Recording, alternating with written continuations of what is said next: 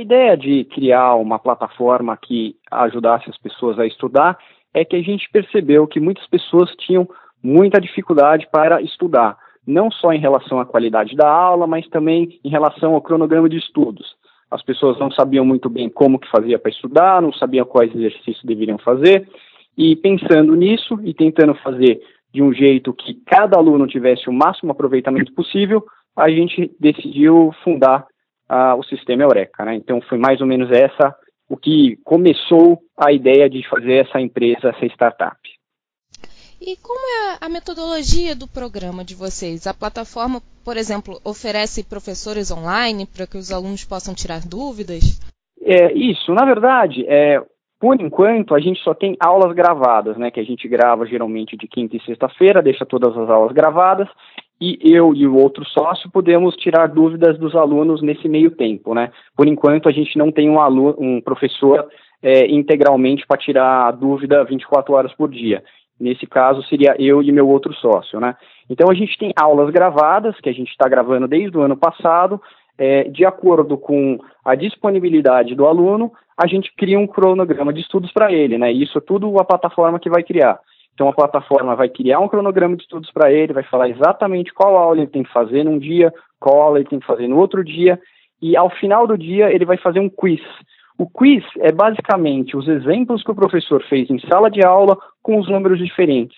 A gente está fazendo isso para que as pessoas consigam ativamente resolver os exercícios porque é, entender e aprender não é a mesma coisa. A gente vê alguém explicando alguma coisa, a gente entende o que a pessoa fez. Agora, aprender é um processo muito mais doloroso, digamos assim, né? Então, é legal a gente explicar como é que faz e depois falar assim, beleza, você entendeu?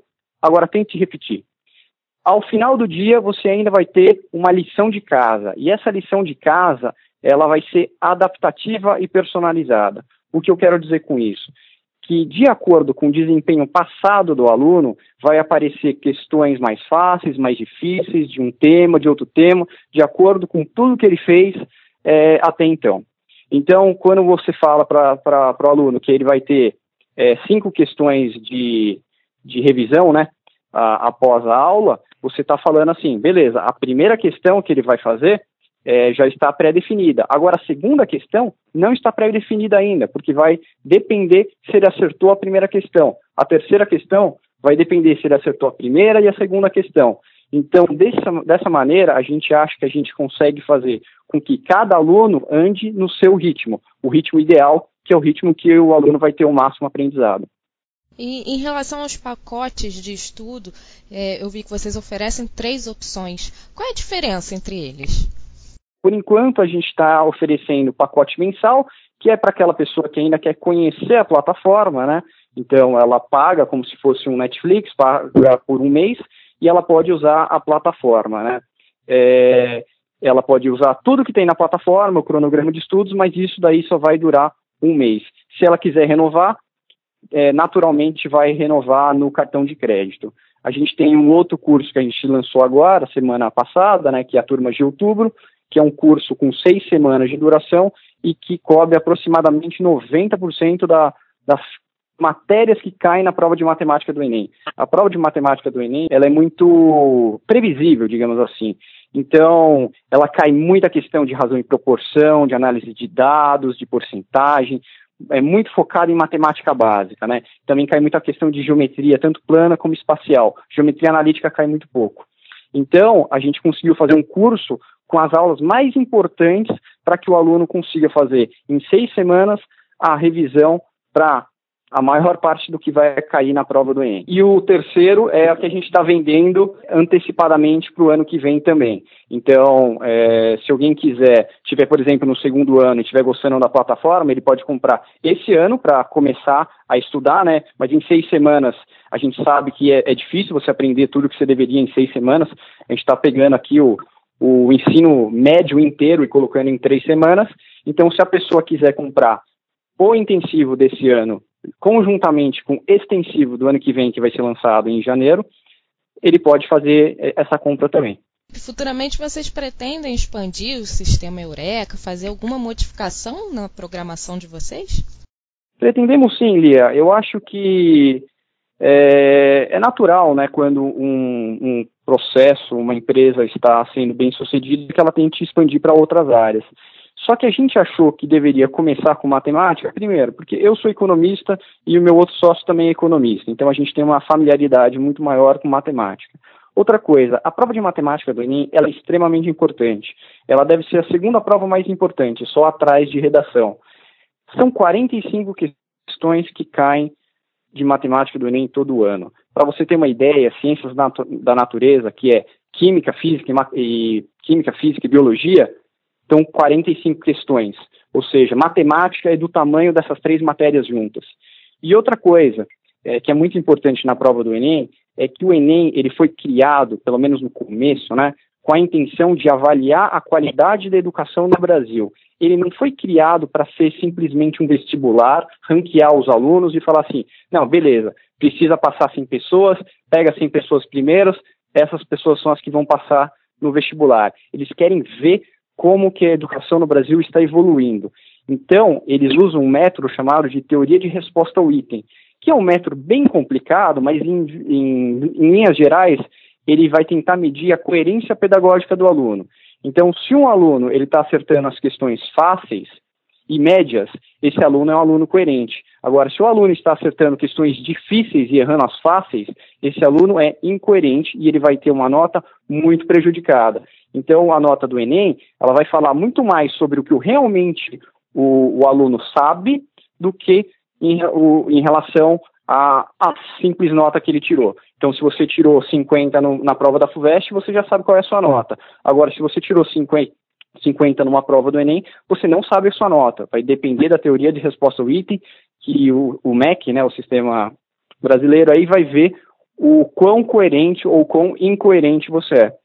Hoje em dia nós temos muitos novos meios de ensino e de aprender, como a Eureka, né? E para você, Felipe, como esses novos meios podem contribuir com o aprendizado e o desenvolvimento dos estudantes?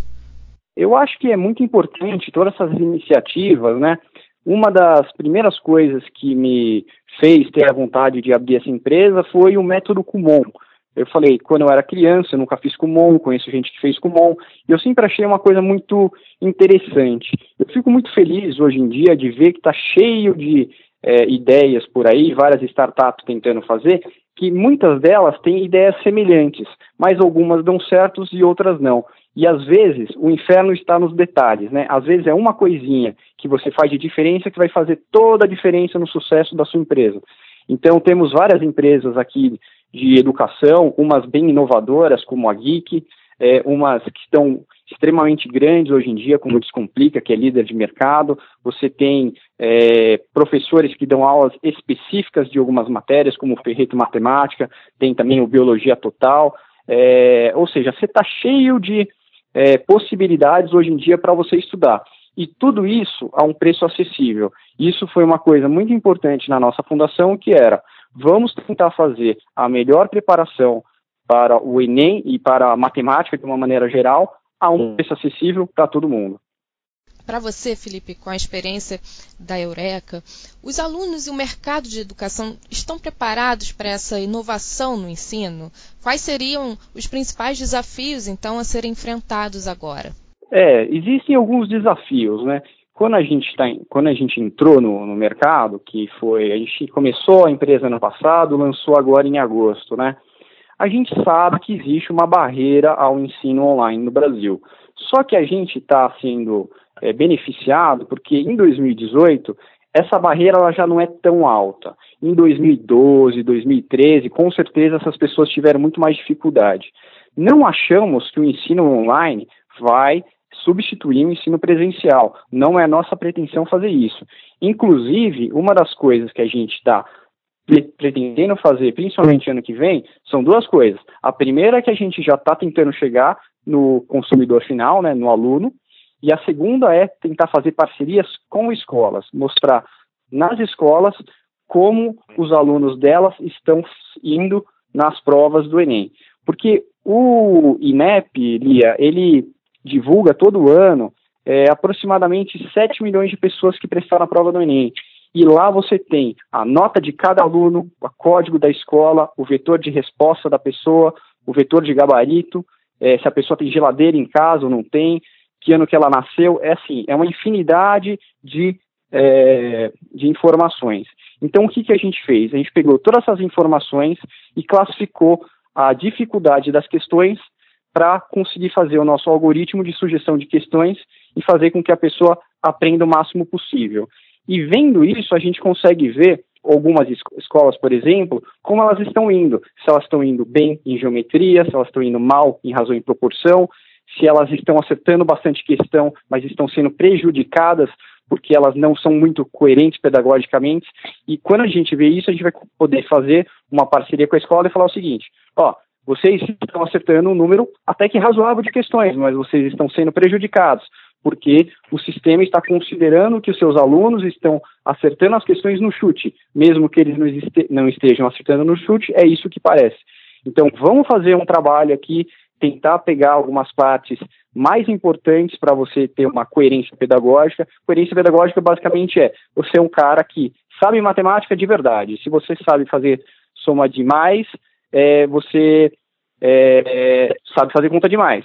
Agora, se você sabe fazer conta de divisão e não sabe fazer conta de mais, isso é uma coisa muito estranha. E é nisso que a gente está querendo focar. Tentar deixar a pessoa com a base mais forte possível para que ela não tenha nenhum comprometimento na hora que ela for tentar aprender assuntos mais avançados. Eu só queria convidar todo mundo a conhecer o nosso site, né, que é www.sistemaeureka.com, não tem um BR, tá? É só o .com. Temos também um canal do YouTube, né, que chama Eureka, é, página no Facebook, página no Instagram, e, e basicamente é, olhe com bons olhos essas iniciativas de, de educação. É, nem todas vão conseguir bem ser, bem ser, ser bem, bem sucedidas, mas acreditamos que é, a iniciativa privada vai conseguir fazer grande coisa com o empreendedorismo para melhorar a educação do Brasil, principalmente na questão de matemática, que a gente passa vergonha mundo afora.